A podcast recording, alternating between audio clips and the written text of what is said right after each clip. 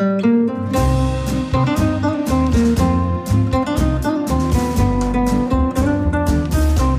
sind beste Freundinnen mit Max und Jakob. Schrei ich oder schrei ich nicht?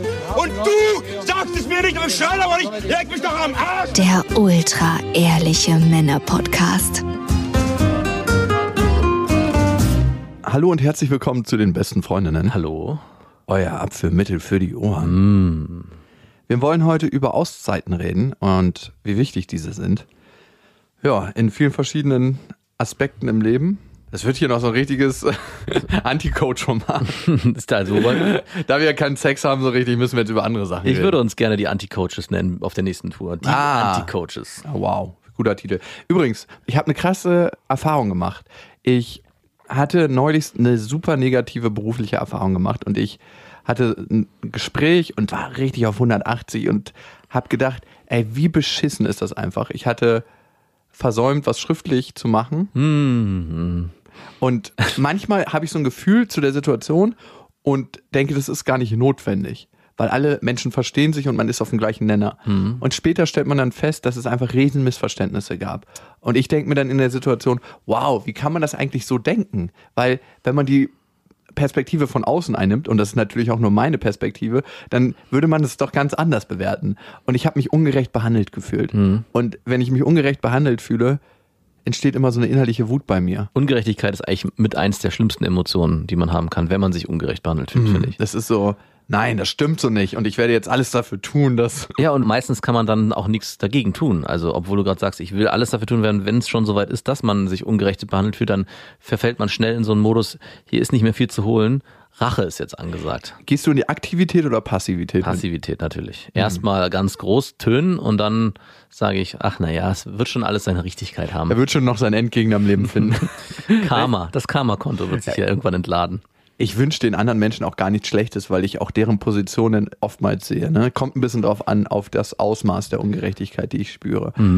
Ich sehe immer den Rucksack, den jeder trägt. Und ich habe dazu neulich in einem Gespräch mit einem Gefängnispsychologen ein sehr, sehr interessantes Bild gezeichnet bekommen. Und zwar meinte er, jeder Mensch hat einen unterschiedlich schweren Rucksack in seinem Leben auf.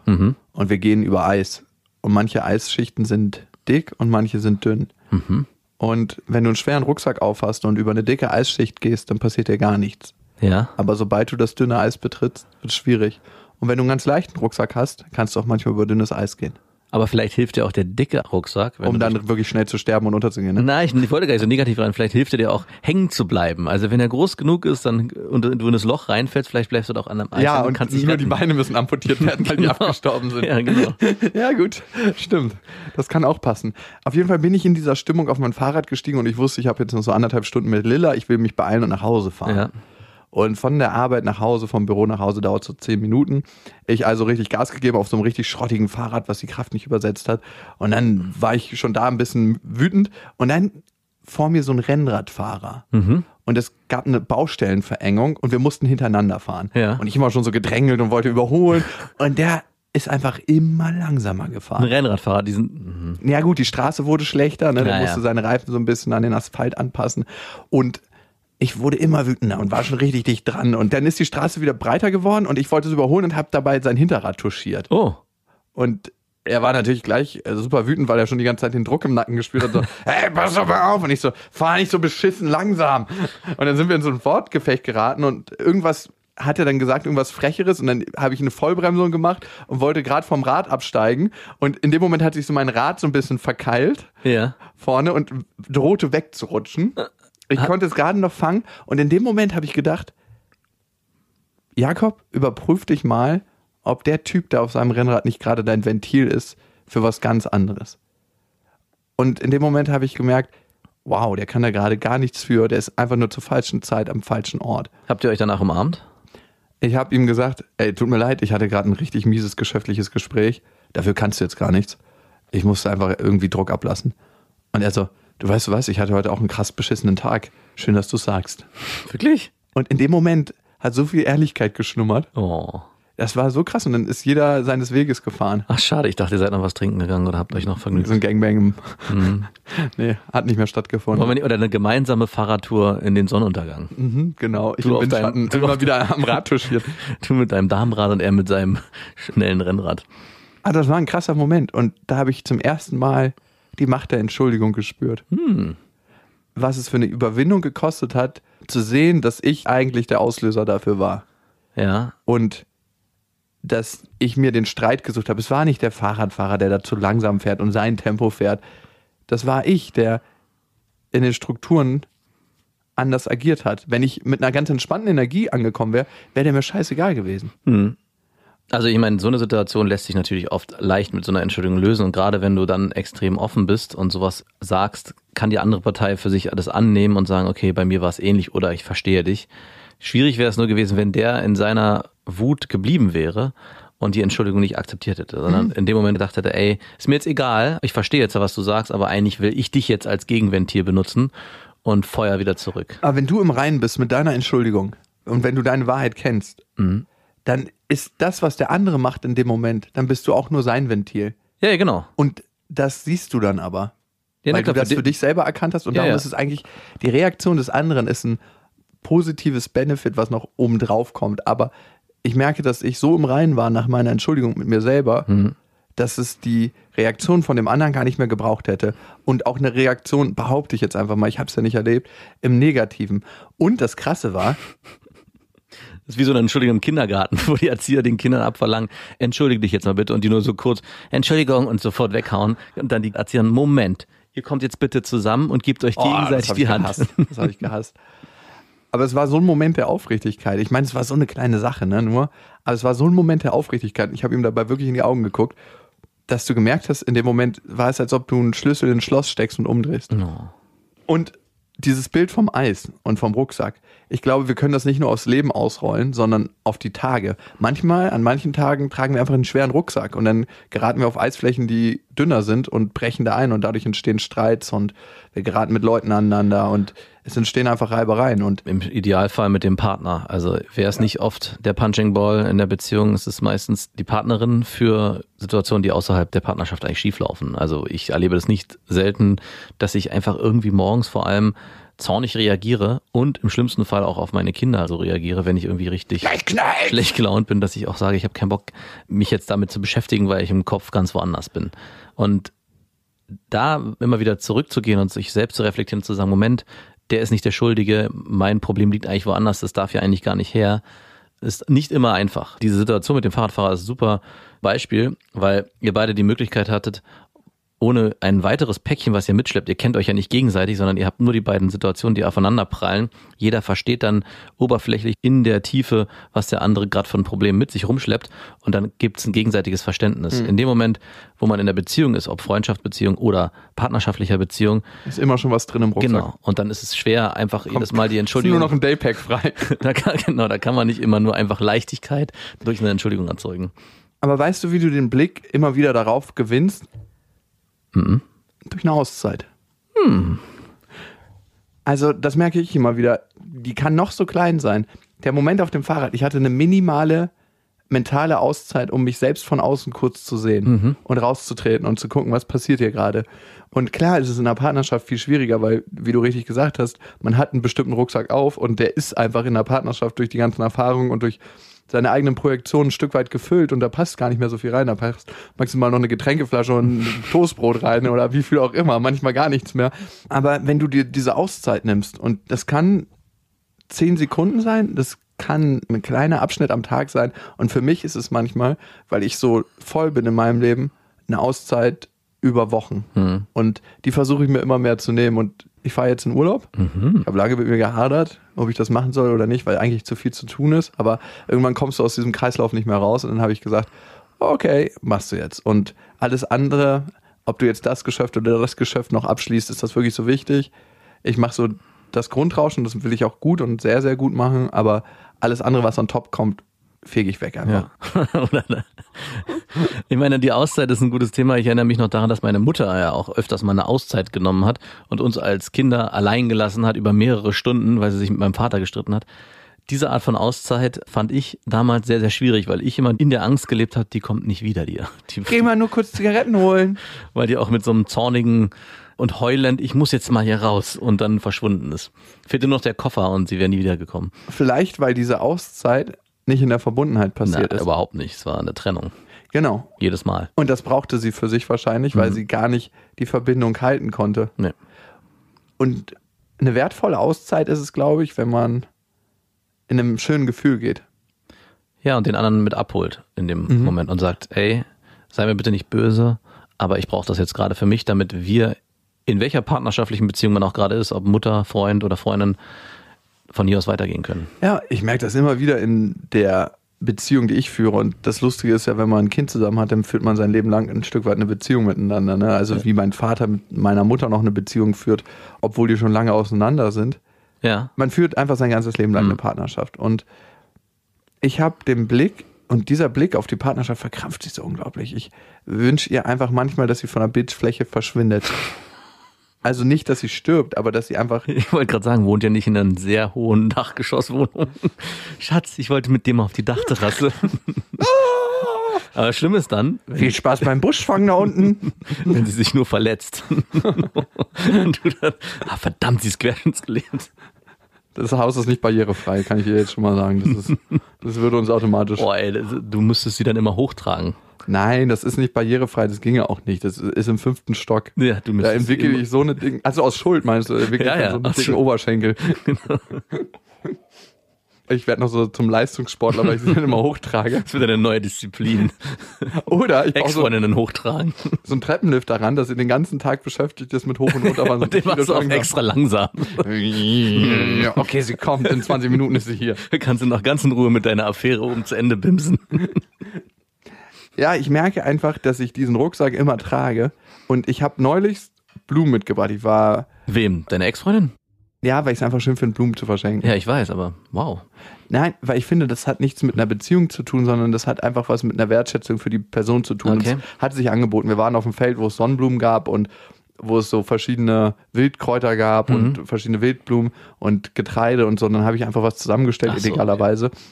Und ich habe gemerkt, dass der Rucksack so voll ist, dass ich ihr den nicht geben konnte. Ja, genau. Spaß. Deswegen habe ich gefragt, deiner Ex-Freundin Blumen mitgebracht. Weil, wenn ich zum Beispiel mit meiner Freundin im Streit war, bringe ich zwar keine Blumen mit, aber wo ich dann oft hintendiere, ist, sie dann in den Arm nehmen zu wollen und zu sagen, komm, ist doch alles gut. Und sie dann natürlich mich entsprechend wegstößt, weil sie daran kein Interesse hat, jetzt in dem Moment von mir liebkost zu werden, weil es sich geheuchelt anfühlt. Ja, und im Prinzip ist dieses Blumenbringen ein ähnliches Bild. Ne? Du versuchst vielleicht dann in einer Krisensituation, in der ihr seid, in dem Moment eine Wertschätzung auszudrücken, die sie, glaube ich, gar nicht annehmen kann, weil sowieso alles so stark im Argen liegt, dass es dann eher zynisch wirkt, wenn dann auf einmal der Ex-Freund mit einem Blumenstrauß nach Hause kommt, um sie eigentlich positiv abzuholen und ihr eine Wertschätzung zu geben, entsteht eher so dieses, könnte ich mir vorstellen, dieser Blumenstrauß wäre vielleicht vor einem halben Jahr gut gewesen, aber jetzt bitte nicht. Ja, genau, dieses Gefühl schwingt mit und ich bin ein Stück weit davon befreit, aber ein Stück weit auch sehr gefangen in all dem, was wir erlebt haben und in dem Rucksack, den wir mitschleppen. Und ich betrachte sie immer aus der Brille meiner Sozialisierung. Mhm. Also was habe ich schon sowieso vor der Partnerschaft in meinem Rucksack drin gehabt? Ja. Dann, was nochmal dazugekommen ist, durch ihre Persönlichkeit und die Partnerschaft, die wir gelebt haben. Mhm. Und dieses kleine Fitzelchen, was noch frei ist, wird immer wieder jeden Tag gefüllt mit irgendeiner Scheiße. Hm. Und ich konnte nicht über meinen Schatten springen und ihr sagen, wir haben Blumen für dich gesammelt, weil ich habe ja die Blumen gesammelt und habe dann einfach so getan, als ob Lilla die gesammelt so, hat. Hab die einfach auf den Tisch gestellt. Ach, schade. Also das finde ich, Kinder funktionieren da eigentlich ganz gut. Erlebe ich nämlich auch, wenn man dann die Kinder vorstellt, guck mal, wir haben Blumen gesammelt und ich gebe dann meiner Tochter den Blumenstrauß und sie bringt ihn dann symbolisch, dann ist die Mutter eigentlich gefangen, weil sie die Blumen annehmen muss von ihrer Tochter. Und dann ist es so ein gemeinschaftliches Ding. Man kann sich ja so ein bisschen rausheucheln aus der Nummer. Also Wann hast du das letzte Mal einem Menschen, den du schätzt und magst, eine liebevolle Geste gegenübergebracht? äh, ist lange her. In materieller Form glaube ich gar nicht. Warte mal. Außerhalb von Geburtstagen und Feiertagen glaube ich fast gar nicht. Ich überlege gerade, wann ich das gemacht habe.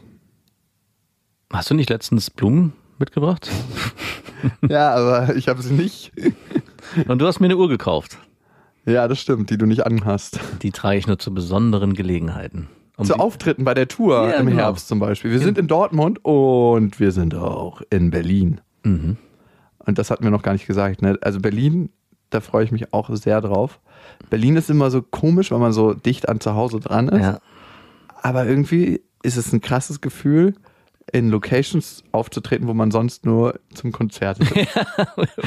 und dann sieht man die ganze Schäbigkeit des Backstage-Bereiches und sieht immer so glorreich aus dem Publikum aus und dann weiß man, man ist da hinten in so einem Kämmerchen drin und es ist trotzdem so ein krasses Gefühl, wenn so viele Menschen kommen und man zusammen diese Zeit verbringt. Ja.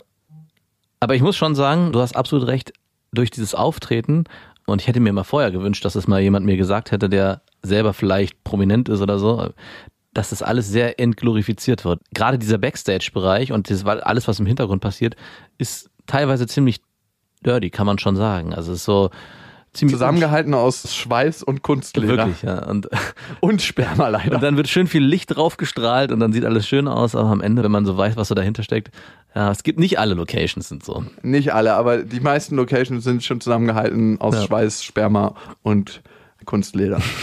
und vor allem mit dem großen Unterschied, dass wir nicht prominent sind in ganzer Weise. Nein, auf keinen Fall. das gerade so ein bisschen.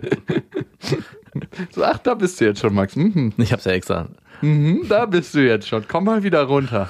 Lass mal ein bisschen Gas aus deinem Ballon. Fühlst du dich denn prominent? Nee. Ich auch überhaupt nicht. Ganz Das ist auch das Schöne. Ja.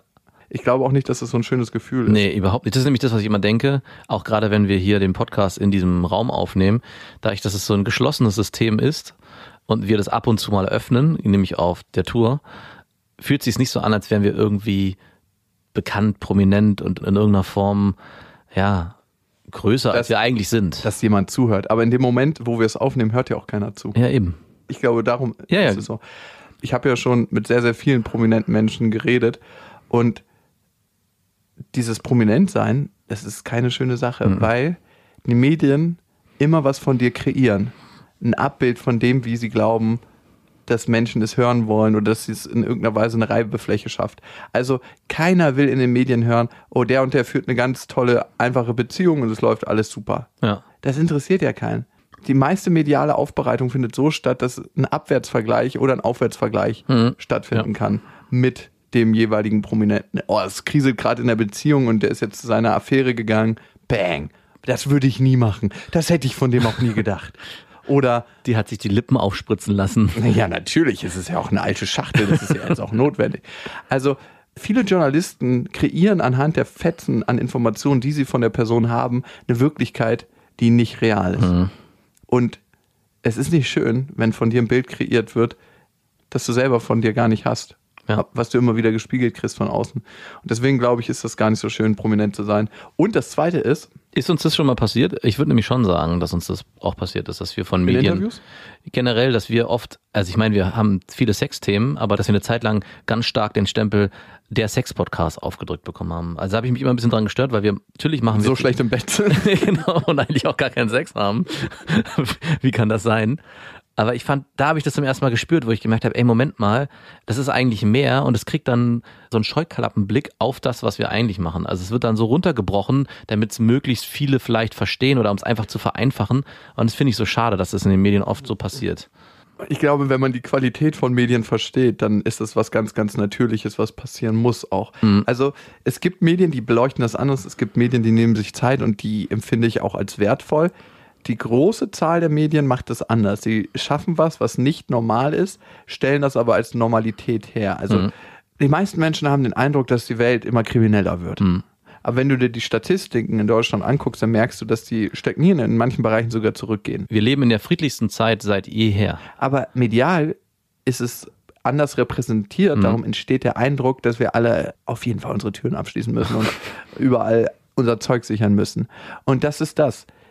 Alles, was medial berichtet wird, ist eigentlich ab der Normalität, sonst ist es kein Bericht wert. Es wird aber darüber berichtet und darum wird es als Normalität wahrgenommen. Alles, was du bei deinem Gegenüber in einem Interview herausfindest, muss eigentlich was sein, was ab der Normalität ist, sonst interessiert es ja keinen. Die Normalität interessiert keinen. Ja. Schade eigentlich. Ja gut, aber willst du über jemanden, der prominent ist, lesen, wie der jeden Morgen seinen Kaffee trinkt und dann seinen Schlüssel in sein Auto steckt, den rumdreht? Also es gibt ja das Phänomen dieser YouTube-Vlogger, die genau das machen und eine riesen Community haben. Natürlich machen die auch ab und zu Sachen, die weiter drüber hinaus sind, aber es gibt ganz viele, die wirklich nur davon erzählen, na, ich stehe jetzt auf, esse mein Müsli, dann schminke ich mich und geht's los zur Genau. Uni. Also es gibt Das Buddy-Phänomen, das ist nochmal was anderes, ne? Ja, klar, aber trotzdem, glaube ich, gibt es einen Bedarf danach, auch Normales zu konsumieren und nicht immer nur on top und drüber und oder drunter. Und der wächst auch. Ne? Es hat einen Grund, warum YouTube und Internetmedien so populär geworden ist und warum normale TV-Shows einen Absatzmarkt verlieren. Das liegt auch an der Präsentation eines einzelnen Moderators und an dem Medium Fernsehen. Da wollen die die letzte Perfektion in vielen Shows zeigen. Also eine Show ist ja eigentlich das stereotype Perfektsein. Ja. Und das ist sehr, sehr unspannend für viele Menschen. Das guckt ja auch keiner. Ganz, ganz wenig Facetten zeigt. Es guckt ja auch keiner mehr außer alten Leuten. Und es hat auch wenig Identifikationskraft. Du Ja. kannst dich mit jemandem, der auf der Bühne steht und so, hey, ja, und hereinspaziert, nicht identifizieren. Roland Kaiser. Ja gut, ich meine, Roland Kaiser hat in derselben Location, wo wir gespielt haben, die hat er viermal hintereinander ausverkauft mit jeweils 12.000 Sitzen. Also, Und die Kartenpreise waren entsprechend höher. aber es ist auch noch eine andere Generation. Ja. Ob sich Roland Kaiser mal eine Auszeit nimmt? Ob Roland Kaiser vielleicht mal YouTube-Blogger wird, das wäre doch mal spannend. Roland, bitte. Wir begleiten dich auf deinem Weg. Falls du das hier hörst, würden wir. Das ist eine Nachricht an dich. Ich glaube, das ist so wahrscheinlich wie eine Message ins Weltall schicken, dass Roland Kaiser das hört. Also, was ich mir gut vorstellen könnte, ist, dass Roland Kaiser vielleicht mal unser Intro singt. Okay, wäre eine Möglichkeit.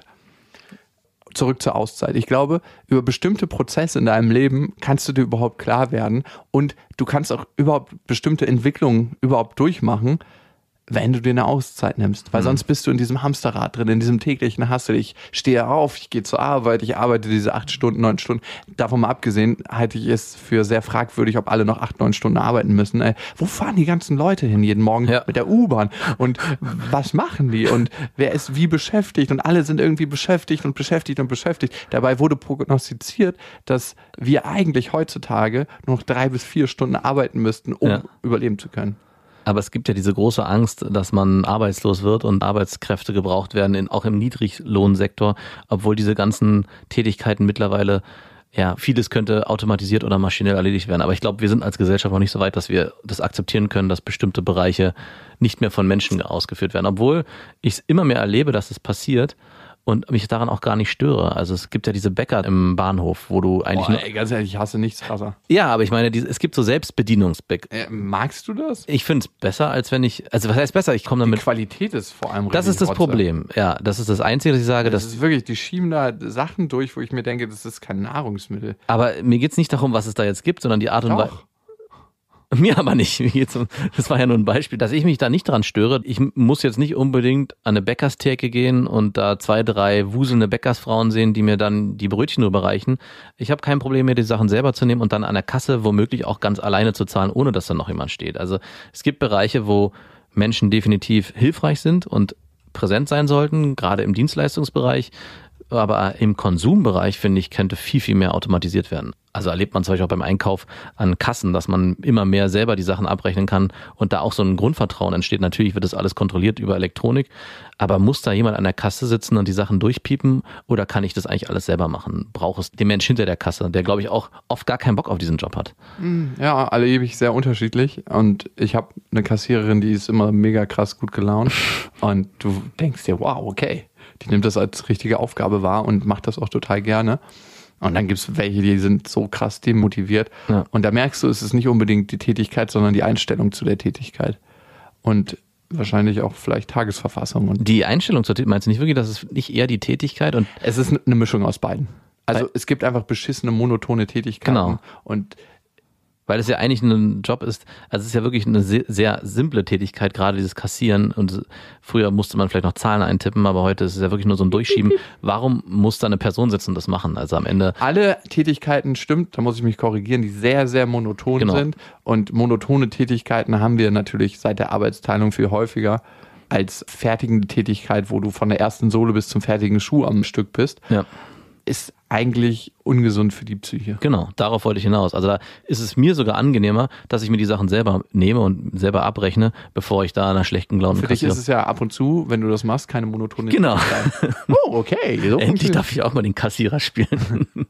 Okay, das sehe ich. Worauf ich hinaus wollte, ist, dass ich glaube, wenn du in diesem Trott steckst, ne, in diesem täglichen Hassel und abends irgendwann von der Arbeit nach Hause kommst, müde bist, es gerade noch schaffst, dir irgendwas reinzufahren und dann ins Bett fällst, eigentlich noch nicht mal mehr Sport machen konntest oder dich mit Freunden treffen konntest, dir dann die Screenzeit von deinem Telefon anguckst und gemerkt hast, Oh ja. oh, ja, du warst wieder eine Stunde 26 in den sozialen Medien, So wenig. wo ist deine Zeit hin? Genau da. Dann realisierst du, du realisierst das gar nicht, weil du wie betäubt bist in diesem Kreislauf. Mhm.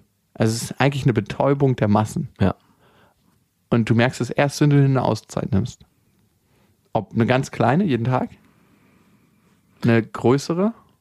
Ich glaube, es ist eine große notwendig, um es wirklich zu spüren. Ich glaube, die kleinen Auszeiten helfen einem, um sich am Tage zu besinnen und wieder Fuß zu fassen in dem Alltagsstress. Aber ich glaube, man braucht mindestens ein, zweimal im Jahr so einen richtig großen Reset in Form einer Auszeit. wo man dann beschließt, alles anders zu machen und zwei Wochen später schon wieder. wieder beim Trott drin. Ich Aber, wieder an meinem Rad aber wenigstens waren die Gedanken für die zehn Tage mal frei. und habe meinen Rucksack auf. Und er ist wieder gut gefüllt. Ja, also für mich ist es tatsächlich der kleine Reset, also der Moment, wo du realisierst, wo du dich gerade befindest, also die Metaperspektive. Und die muss auch nicht immer sein, weil im Flow zu sein, und das ist wiederum das Positive, wenn man nicht merkt, wo man gerade ist. In sportlichen Situationen hatte ich sehr, sehr oft und oft auch in einem Arbeitskontext, wenn ich an irgendeinem Stück sitze und merke, vier, fünf Stunden später oder drei Stunden später, und das passiert sehr, sehr selten, wow, krass, ey. Es war wie ein Tunnel, der irgendwann immer schneller wurde und du warst nur noch in dem Ding drin und hast die Bausteine zusammengesetzt und hast auf einmal am Ende gemerkt, krass, was da rausgekommen ist. Das ist der Flow bei der Arbeit. Beim Sport merke ich es, wenn du Wakeboarden fährst oder Snowboarden gehst oder Surfen. In dem Moment, wo dich das Wasser greift, was so über tausende von Kilometern über den Ozean gedrückt worden ist und in dem Moment, wo es sich zu einer Welle formt, finde ich, wird diese Energie frei. Ich glaube, das ist die Kernfaszination beim Surfen, dass du das spürst, dass du wie vom Meer angehoben wirst. Das Ja. ist, als ob eine Hand des Meeres rauskommt und dich anhebt und nach vorne schiebt. Und das ist für mich so Kernflow erleben. Und das ist gut, dass man in diesem Ding drin ist. Aber oftmals ist es eher ein Trott. Ein Trott, aus dem man eigentlich raus will. Dazu sind Auszeiten gut, das zu erkennen. Glaubst du denn, du wirst es schaffen, jetzt dir in dem Urlaub die Auszeit zu nehmen, die du auch für dich brauchst? Das Schöne ist, es gibt kein Handyempfang da Ah, und kein Internet. nice. Gar nicht? Null? Mhm.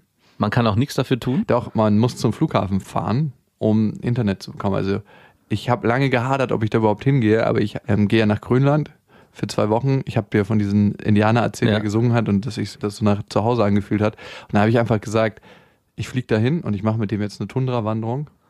Und Also wirklich gar nicht. Man kann nichts dafür Nein. tun. Geil. Nee, wirklich. Also ich habe ein bisschen Angst davor, was ist, wenn in dem Moment was Wichtiges kommt. Ja, ich habe es ja selber erlebt, als ich im Urlaub war auf einer Insel in Deutschland.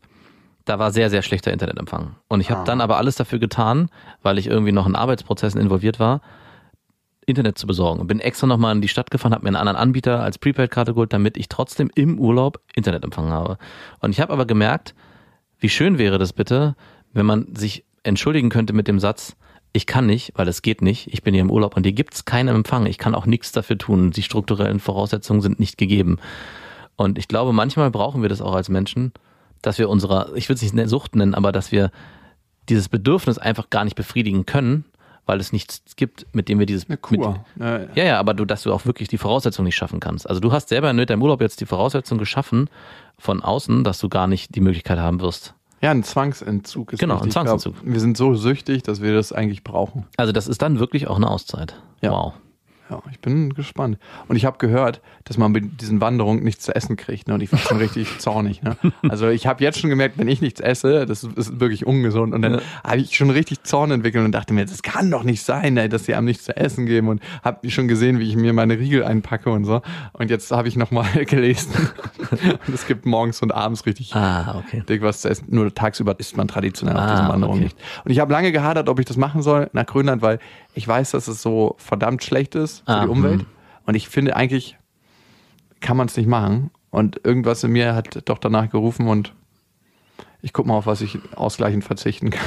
Ich meine, du wanderst ja dort und benutzt dort kein Fahrzeug, von daher kannst du damit schon ein aber bisschen das das wird noch. nicht das ausgleichen, was ich damit verursacht habe. Wie viel Flugzeugkilometer muss man laufen im Umkehrschluss, um, so- um Ich so dürfte ab jetzt dann kein Verkehrsmittel mehr betreten. Ich weiß, ich fahre ja mit der Bahn 365 Tage im Jahr eigentlich und Ja. nutze die sehr gerne.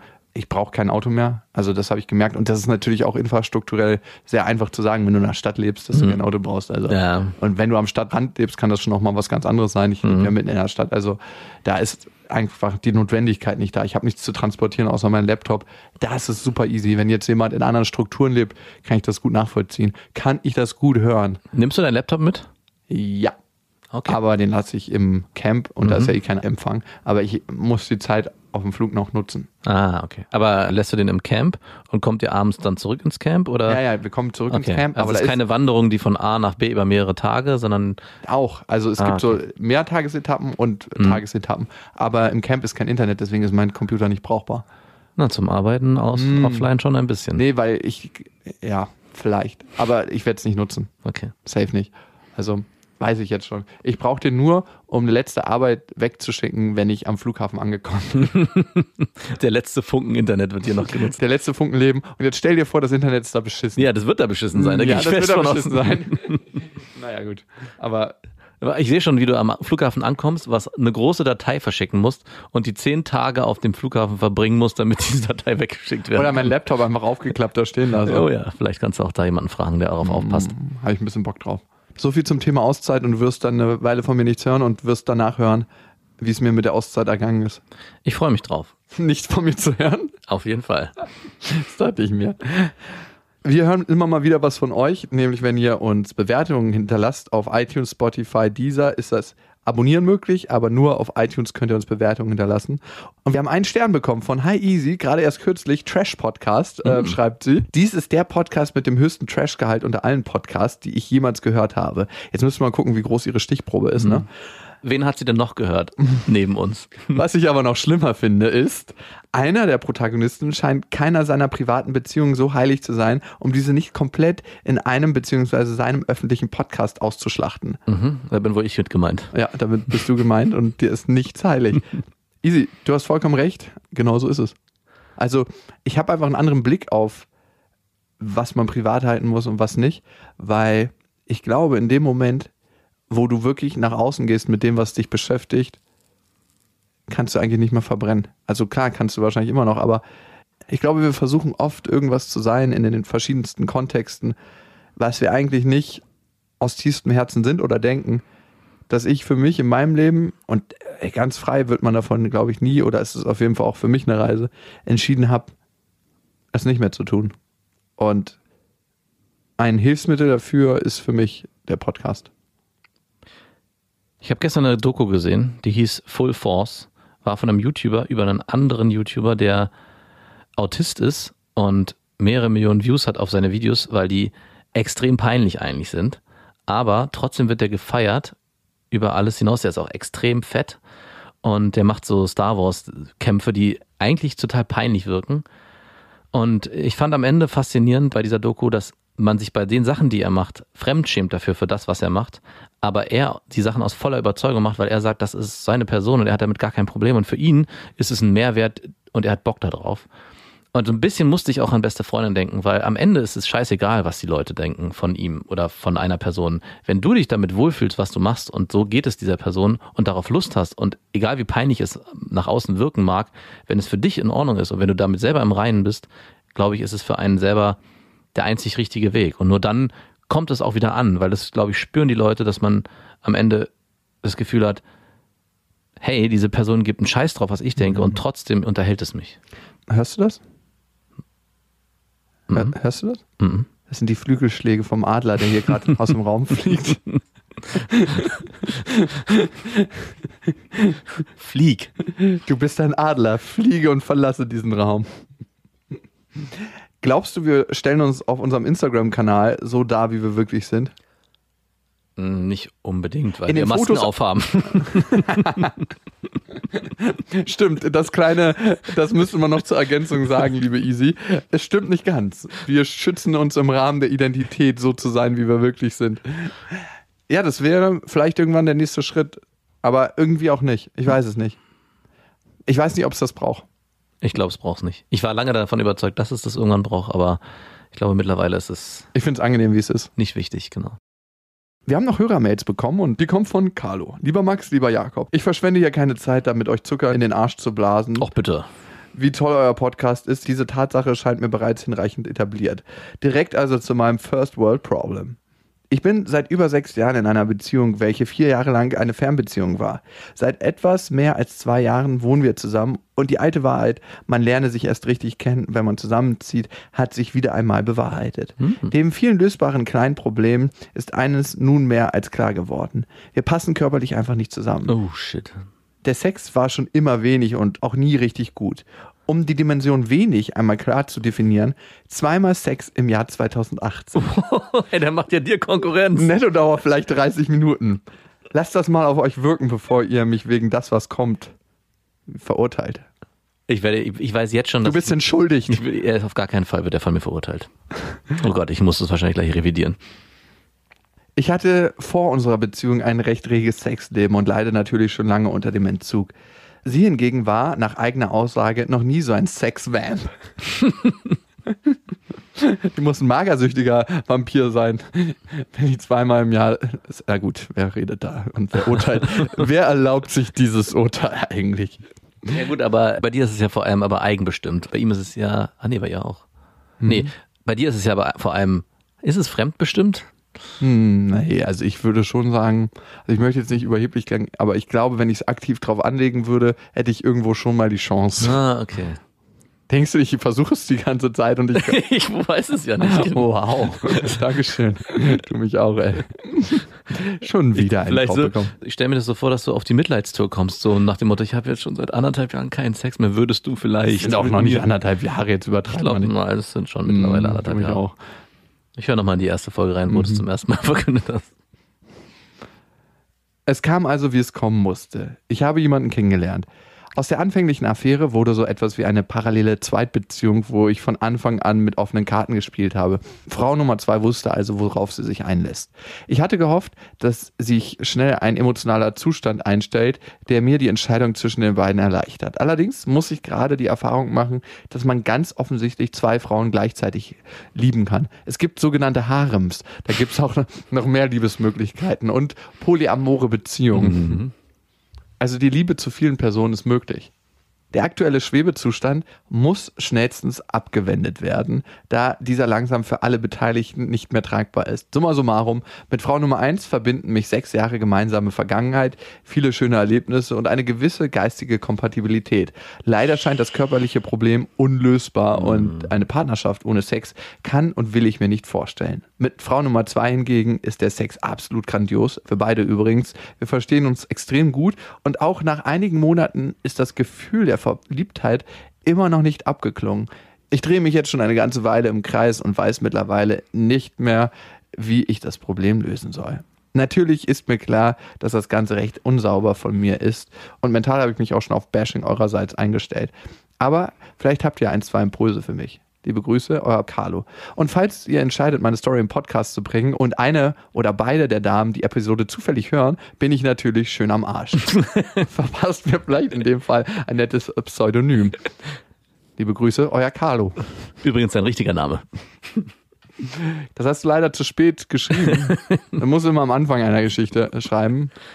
Nee, also erstmal, ich spüre null Verurteilung für Ich dich. auch überhaupt nicht. Ich Aber ey, wir sind auch nur zwei Männer. Also muss man auch sagen, ich, ich, Mhm. ich, ich, kann, ich kann dich fühlen, Bruder.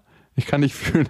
Ja, ich würde es nicht nur darauf reduzieren. Also ich finde schon mal sehr löblich, dass er die neue Affäre involviert hat in das Thema, was los ist. Aber Moment mal, er hat psychologisch auch was sehr Cleveres gemacht. Ich habe mich schon auf euer Bashing eingestellt. Ja, ja, Ah, Carlo so nicht. Aber ich muss sagen, das war schon vor diesem Satz bei mir. Ja, er hatte schon so einen Satz. Und bevor ihr mich verurteilt, Ah. hört ihr euch die Geschichte an. Nee, aber ich, ich will mich da nicht so leicht manipulieren lassen von Carlo. Hast du auch Ich fühle dann nicht diesen Schmerz, den ich normalerweise spüre, wenn jemand seiner Partnerin fremd geht oder sie betrügt. Und weißt du warum? Warum? das ist ein ganz krasses erzählerisches Mittel, was bei vielen langen Serien eingesetzt wird. In dem Moment, wo du bei dem eigentlichen Stereotypen Bösewicht bist und sehr krass in seine Denkweise und seine Rolle tauchst, dann ist er für dich nicht mehr böse, sondern dann verstehst du ihn. Mhm, er hat ja auch viel getan, damit wir ihn verstehen. Ja, Carlo, führ uns hier nicht an der Nase herum. Aber gut, wir verurteilen dich nicht, wir fühlen dich. Ich glaube nicht, dass ich manipuliert wurde. Also, wenn das stimmt, dass du innerhalb von einem Jahr nur zweimal Sex hattest mit deiner Beziehung, mit der du sechs Jahre zusammen bist, hast du alles Recht, diese Frau zu betrügen, oder? Also vorausgesetzt, er hat alles versucht und Mit ihr Sex zu haben? ja, also vielleicht liegt es ja daran, dass Rosenblätter gestreut, eine Badewanne eingelassen, hast du Blumen vom Feld gepflückt. also ich finde zweimal im Jahr wirklich sehr, sehr bitter, muss ich schon sagen. Also das ist so wenig.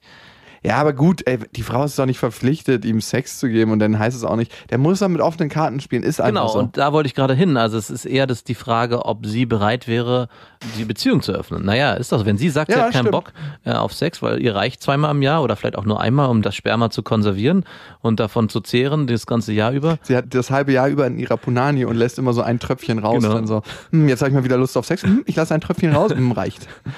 Finde ich schon, dass er seinen Bedürfnissen, die er ja ganz klar hat, auch in irgendeiner Form nachkommen muss. Also jeder ist ja auch in gewisser Weise egoistisch und muss auch in bestimmten Punkten darauf achten, was ist mir wichtig, was brauche ich für mich, um glücklich zu sein. Und wenn ich das körperliche Bedürfnis verspüre, mehr Sex haben zu wollen als diese definitiv unterschrittene Grenze von zweimal im Jahr, oder wie viel ist eigentlich das Minimum? Was würdest du sagen in der Beziehung? Oh, du, ich bin da der Falsche, den du fragst. Also, was ich mir wünschen würde, in einer glücklichen, guten Partnerschaft, zwei, dreimal die Woche. Okay, Das ist schon viel. Also ich würde, glaube ich, sagen, ein Minimum wäre mindestens einmal im Monat. Wow, okay. Also das wäre so die untere Schallgrenze. Ich sag wow und lebt schon die ganze Zeit im Zölibat. Geil. Ja, okay. und ich finde schon, dass er an dem Punkt, und das ist das Einzige, wo man ihn verurteilen könnte, dass er mit seiner Freundin darüber offen sprechen muss, dass ihm das zu wenig ist, dass er mehr braucht. Und wenn er nicht mehr von ihr kriegt, Er will ja auch, glaube ich, gar nicht mehr, weil der Doch, Sex doch. kacke ist. Du Ah. liest, ja, das ist ja das. Also, das ist halt der schwierige Part, das zu kommunizieren Mhm. und zu sagen, du, der Sex mit dir erfüllt mich nicht und irgendwie passen wir auf der körperlichen Ebene nicht zusammen. Und Carlo, ich hatte es schon mal genau so mit einer Frau, die ich unglaublich attraktiv im Geist fand und wo der Austausch mit ihr stattgefunden hat, den ich total gewertschätzt habe und wo man einfach eine richtig krass gute Ebene hatte. Aber sexuell war das einfach, als ob man mit der Schwester was hat. Also es hat einfach überhaupt, ich hatte es noch nicht, aber in meiner, in meiner Vorstellung. ah, ich glaube, dieses Übel würde er sogar noch in Kauf nehmen. Ich glaube, er ist schon noch so weit, dass er sagen würde, okay, der Sex ist zwar schlecht, aber ich habe ihn wenigstens. Ich glaube, da würde er noch Kompromisse eingehen und dann würden wir eine andere Mail bekommen, nämlich was könnte ich tun, damit der Sex mit meiner Freundin besser wird. Jetzt sind wir ja gerade weit, weit vorher, dass es überhaupt einfach gar keinen Sex gibt. Ich glaube, das Einzige, was du dir vorwerfen kannst, ist, dass du deine Welt, in der du lebst, mit deiner aktuellen Partnerin, mit der du sechs Jahre zusammen bist. Und ich glaube, das, was euch zusammenhält, ist nicht das Aktuelle, sondern die Erinnerung. Naja, auf jeden Fall. Und das hat man sehr, sehr oft in Partnerschaften, wo es auf bestimmten Ebenen sehr gut läuft, aber auf anderen eben nicht. dass das Klebemittel für diese Partnerschaften, darum trudeln die auch oftmals aus, ja, die Erinnerung ist. Und du willst diese Welt halt künstlich aufrechterhalten. Und das machst du mit der Lüge, dass du ihr nicht sagst, dass du eigentlich dir mehr wünschst, dass du mehr körperlich brauchst und dir das auch mit anderen Frauen wünschst. Und das auch schon lebst. ja. Also du hast das Problem eigentlich outgesourced. Genau. Also ich hole mir das, was ich in meiner Beziehung nicht kriege, von außen. Ich glaube, dass die Dynamik in deiner aktuellen Zweitbeziehung sich auch fundamental verändern wird, sobald du mit deiner alten Partnerin das brechen wirst. Weil es wird da Elemente geben. Im Moment führst du so ein Best-of der Beziehung. Ja. Ne? Du lebst die einen Elemente mit der einen Partnerin und die anderen Elemente mit der anderen Partnerin und würfelst dir das zusammen. So es ist so, als ob du ein asiatisches Gericht mit einem besten amerikanischen Gericht zusammenwürfelst. Also Frühlingsrollen auf dem Burger. Und das isst du den ganzen Tag und denkst dir, was für eine geile Mischung. Aber Frühlingsrollen werden irgendwann von deinem Burger runtergezogen und dann ist da wieder so ein trockenes Fleischpaddy drauf. Stell dich schon mal auf ein bis zweimal Sex im Jahr ein mit der neuen Beziehung.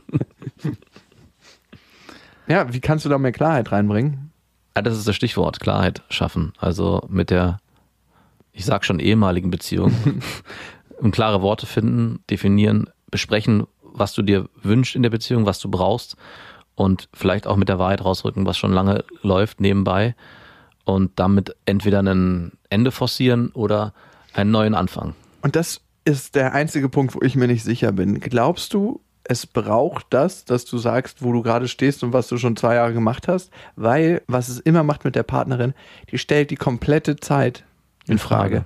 Hey, er hat eigentlich alles zerstört und damit zerstörst du die ganze Erinnerung, die die Frau an die Partnerschaft hat. Das ist immer das Problem, wenn du schon zwei Jahre fremd gehst, zerstörst du bei dem anderen das, was er hatte.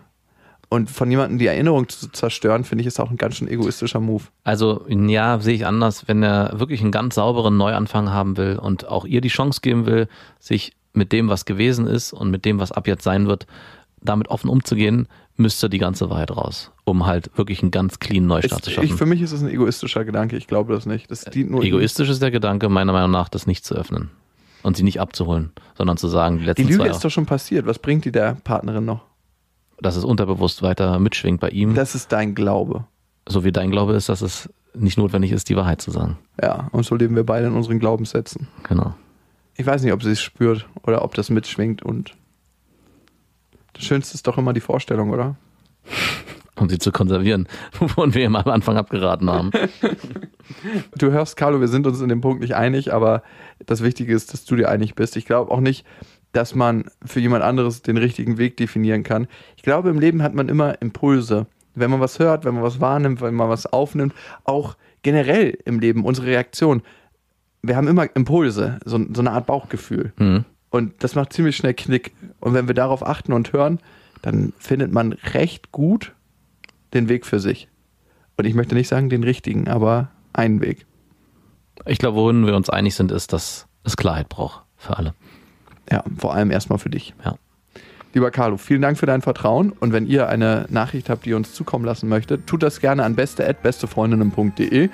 Wir empfangen das persönlich und mit Liebe und mit ein bisschen was anderem.